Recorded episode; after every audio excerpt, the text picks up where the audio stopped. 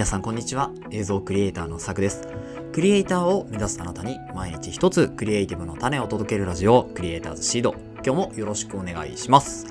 はい、ということで本日は10月の22日、日曜日となりました。えー、週末ラストですね。いかがお過ごしでしょうか。えー、本日神奈川県湘南の天気ですけれどもかなり乾燥してましたねうんなんかまあ日中はかなりこうぐんと気温が上がって日差しもね痛いぐらいだったんですけれどもやっぱり朝夕とですねかなり涼しく冷え込むような形になってきてやっぱ上着とかですね羽織物とかもう手放せなくなってきたかなというふうに思います。はい。そんな中の、えー天気でしたけれども、今日もやっていきましょうというところで、本日のテーマは何かっていうとですね、久しぶりに、ポッドキャストですね。ここに焦点を当ててちょっとお話をしてみようかなと思うんですけれども、あの、タイトルとしては、ポッドキャストを500本作るためにやってきたネタ作りの極意ということで、まあ結構大げさなタイトルをつけてみたんですけれど、まあそんな大したことは今回は言わないというか、まあ、あのやってきたことをですね、そのまま皆さんにお伝えするというようなことなんですけど、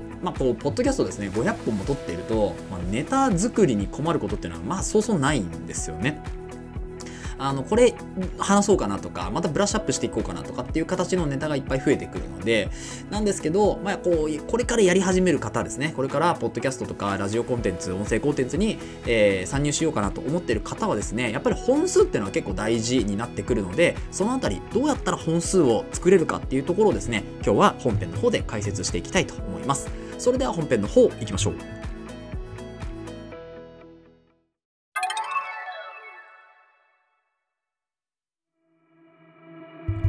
はい。ということで本編です。本日はですね、ポッドキャスト500本作るためにやってきたネタ作りの極意ということで、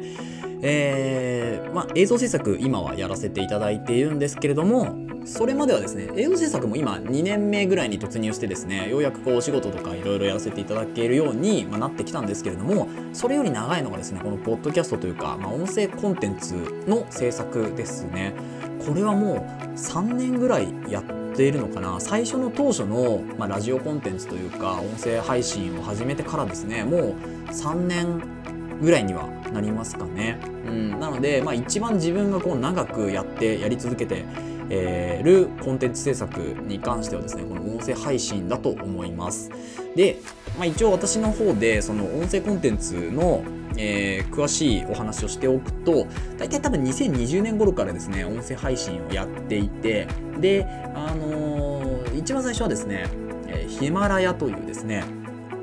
あれ？中国のアプリになるんですかね？ヒマラヤというアプリを使って、えー、健康系のお話っていうのを結構やっていたんですよね。というのも、あの、もともとセラピスト、まあもともとっていうか今もやってるんですけど、セラピストをやっていて、常勤でやっていた時にですね、まあこういう、なんでしょうね、あの、例えばまあ病院とかそういうところにかかってくる人を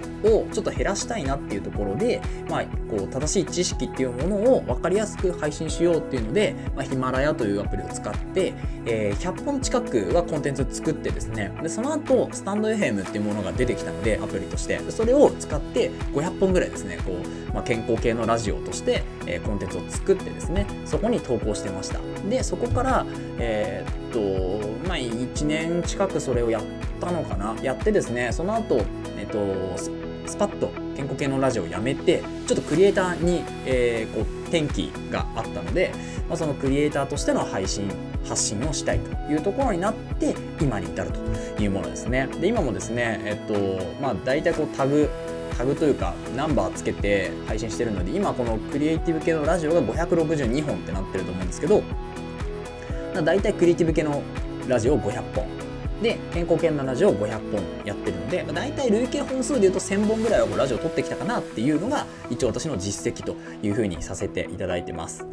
で、まあ、このクリエイターズシードもですね最初はまあクリエイターズパンフレットっていうそのななんでしょうねこうクリエイター向けの雑誌を作りたいみたいな音声の雑誌を作りたいみたいなところから始まってでそこからうんなんか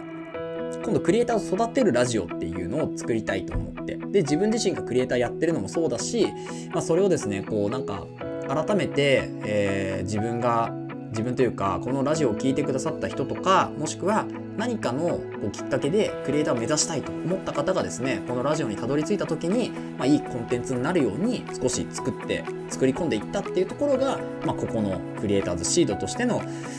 まあ、第一歩みたいなところなんですね。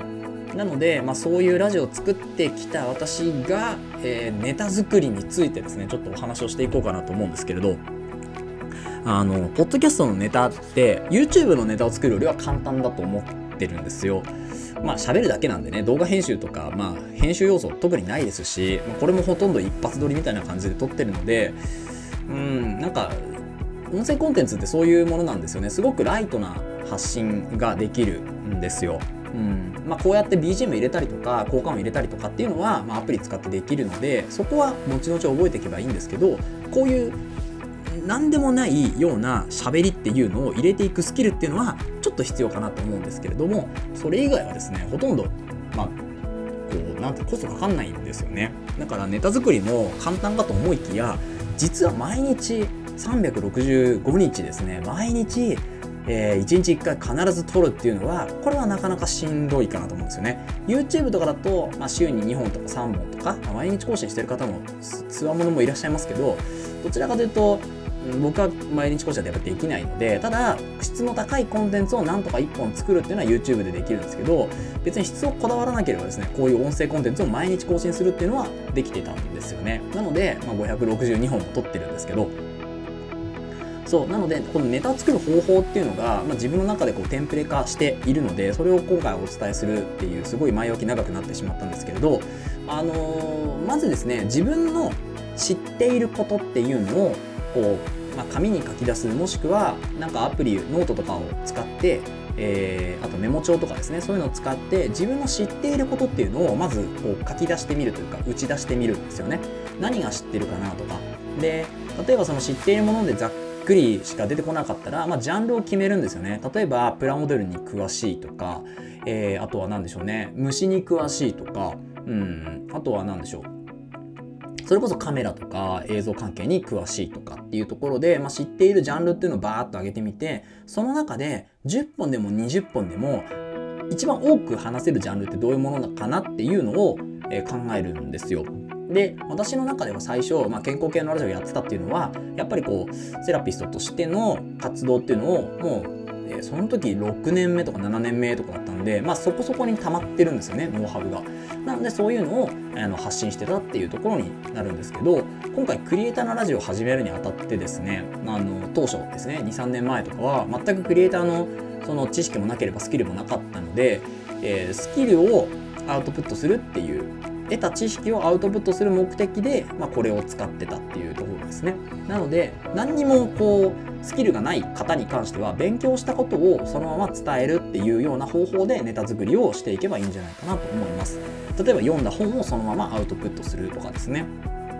ただその時に気をつけてやっていたのはなんか自分の考えを今今のポッドキャスト私が撮ってるやつはこうやってベラベラ話して自分の考えをまとめる材料として使っているような形になりますけど多分最初それだと全く聞かれないような形になるんですよね。A とか A とかで結構詰まってしまったりとかするので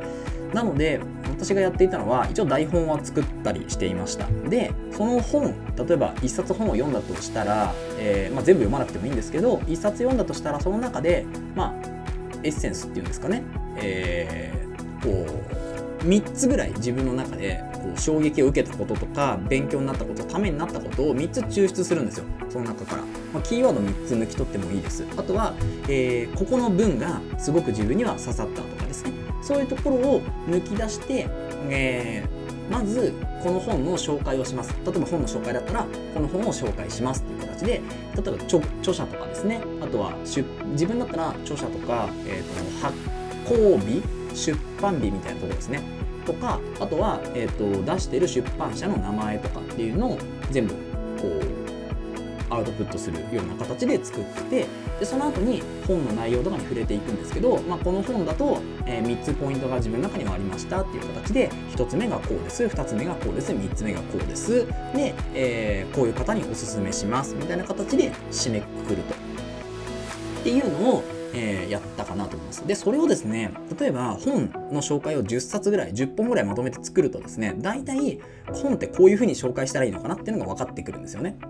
そうだしあとはその10本の本を紹介したことで、えー、例えば私が、えー、何でしょうねこう読んだ本の中でまあ心に刺さったビジネス書3選とかつってまとめの投稿が今度作れるんですよね。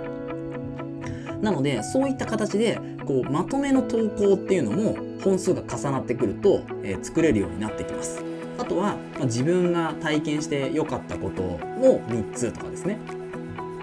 そんな感じで出していけば出していくほど実は楽になるんですけど最初のね多分30本ぐらいが一番きついかなと思いますなので毎日講師をするとしたら1ヶ月目ですねこの1ヶ月乗り切れれば大体こうネタを使い回してもなんとかやっていけるかなって気がします。絶対その1ヶ月前の自分の思っていることと、えー、例えば1ヶ月が30日だとしたら初日でやったことと、えー、31日目もしくは32日目で、えー、撮っている収録っていうのは全く変わってくると思うんですよね。自分の感じ方も違うし配信の仕方も違うしっていうところで。なので多分音声を聞いている人からするともう全く別のコンテンツに聞こえると思うんですよ。全く同じこと喋ってるんですよ。カテゴリーとして同じこと喋ってたとしても全然違うものになっていると思うのでだからこれはこれで OK なんですよね。同じネタをやっていても OK なんですよ。でまあこれ YouTube とかでもそうだと思うんですけどあの全く同じ内容を違う編集の仕方したら、まあ、本当に全然違うような番組として見れるかなと思うんですよね。だからそれも一緒だと思います。ドラマとかもそうですよね。出演者変えたりとかもう毎回こう例えば月曜日の9時からだと恋愛ドラマがこうやるってなっても、えー内容としてはほとんど似たり寄ったりなところもあるんだけどでも出演者とかあとはちょっと構成変えたりとか、えー、構図とかですね映り方とか映し方とか変えたりして、えー、まあ、違うようなものとして見ているというところになると思うんですよね。それが全くポッドキャストでも一緒かなと思います。なので最初の30本ですね。自分がどういうこと喋れるかなっていうのをまずネタ作りっていうところで、えー、30個ぐらいですねこう話せる内容があってもいいのかなと思います。であのー、これがまあネタを作る方法っていうところになるんですけど次のチャプターでネタ作りのコツっていうところについてちょっとお話をしていこうかなと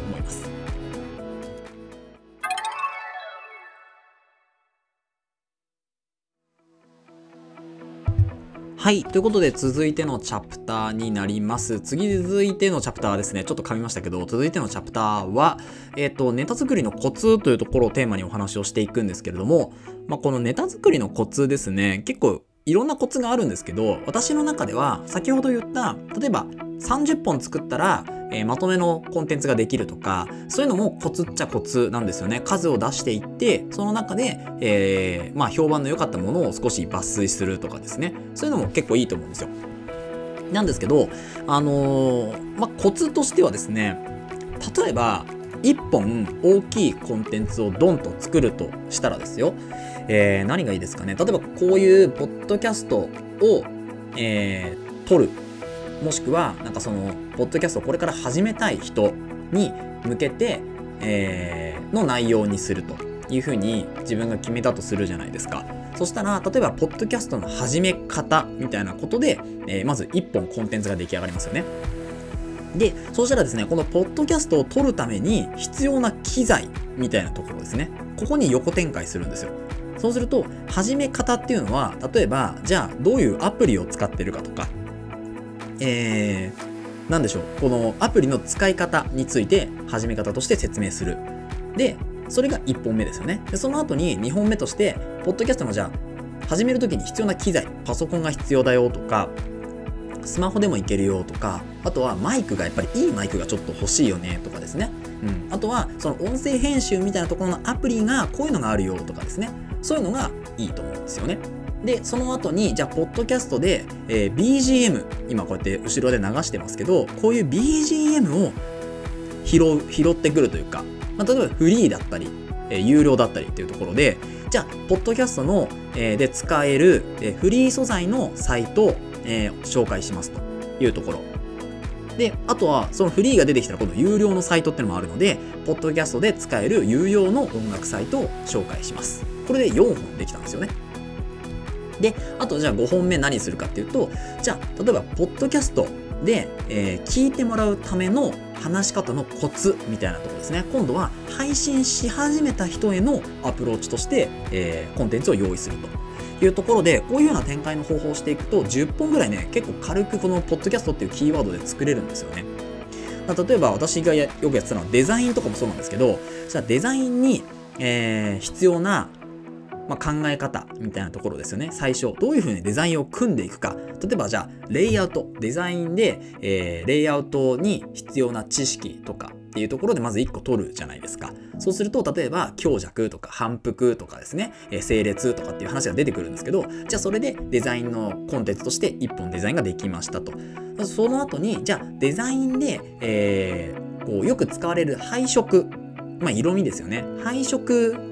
のなんかえー、3線とか、えー、なんだろ3色とか、えー、私がよく使っているデザインの色とかっていう形で色味にしていったりとかですね。あとは、まあこれ、デザインに関しては、ポッドキャストですごい伝えにくいなって私は前々から思ってたんですけど、ただまあ伝えられないこともないので、そういう形でデザインに関してはお話をしてました。あとは、例えば、フォトショップとかイラストレーターとかっていうソフトがあるとして、フォトショップで、えー、使える、えー、ショートカットキーとかですね、えー、あとはイラストレーターで使えるショートカットキーとか、あとはイラストレーター、フォトショップ使用者が、えー、よく使うサイト参戦とかですね。そういう形で横展開をしていくと、結構ね、10本あっという間にできたりするんですよ。なので、まあ、これが私の作り方のコツかなと思います。で、こういうのを、えー、1つのカテゴリーで10本作って、3つのカテゴリー、自分の興味のあるものが3つあったとしたら、3つのカテゴリーで10本ずつ作れば、もう30本になるわけですね。なので、ポッドキャストの、なんでしょう、こう、実は皆さんがいいと思ってやっている絞り込みみたいなところですよね。ターゲッティングで、例えば、じゃあ自分は何々に詳しい人になろうと思って、えー、これ結構よくあるあるなんですけど、例えばデザインに詳しい人の中でも、えー、グラフィックデザインとか、えー、あとは何でしょうね、えー、まあいろんなデザインがあると思うんですけど、そういうところで尖ったところで発信をしようと思ってもですね、すぐ頭打ちになって音声配信終わっちゃうっていう人が結構いるんですよ。これ、 Voicy とかっていうアプリの配信者でも多いんですけど、あ、なんかこの人の話すごい面白いんだけど、もうなんかネタがなくなっちゃったのかなとか、うん、時間がないってことはね、ないと思うん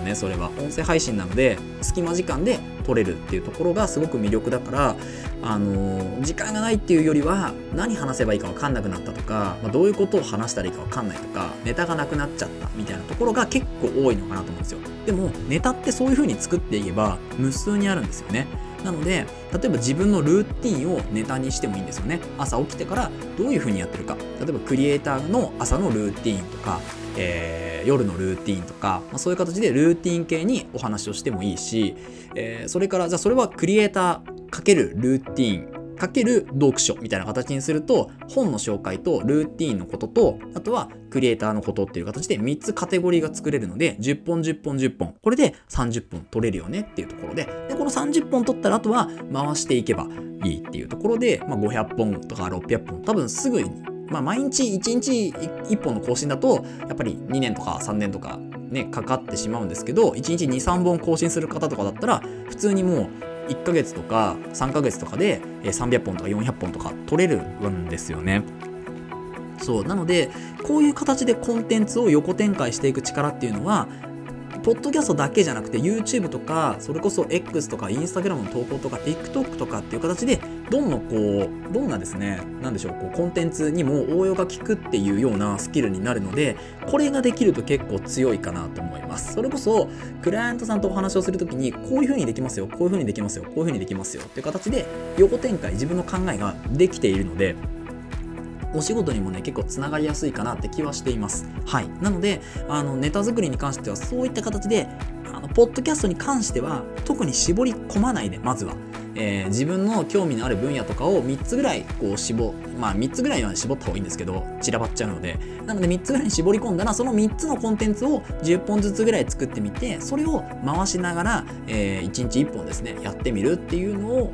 続けていくと、あのー、すぐに100本200本300本って300本ってね、なってくると思いますから、ぜひですね、その点参考にしていただければというふうに思います。はい。ということで、本日は、ポッドキャストを500本作るためにやってきたネタ作りの極意というお話で、えー、ちょっと大げさなタイトルですけど、お話をしておきました。この放送では、クリエイターとしての考え方や、テクノロジーやガジェットの情報、作業効率を上げるコツ、サイト、ツールなんかを中心に紹介をしております。リスナーさんと一緒に一流クリエイターを目指すラジオを作っていますので、応援いただける方はぜひフォローの方お願いします。また、ラジオの感想や質問は、Google フォームもしくは Spotify でお聞きの方はコメントからいただけると嬉しいです。X や Instagram ブログもやってますのでぜひ遊びに来てください。それではまた明日お会いしましょう。ご清聴ありがとうございました。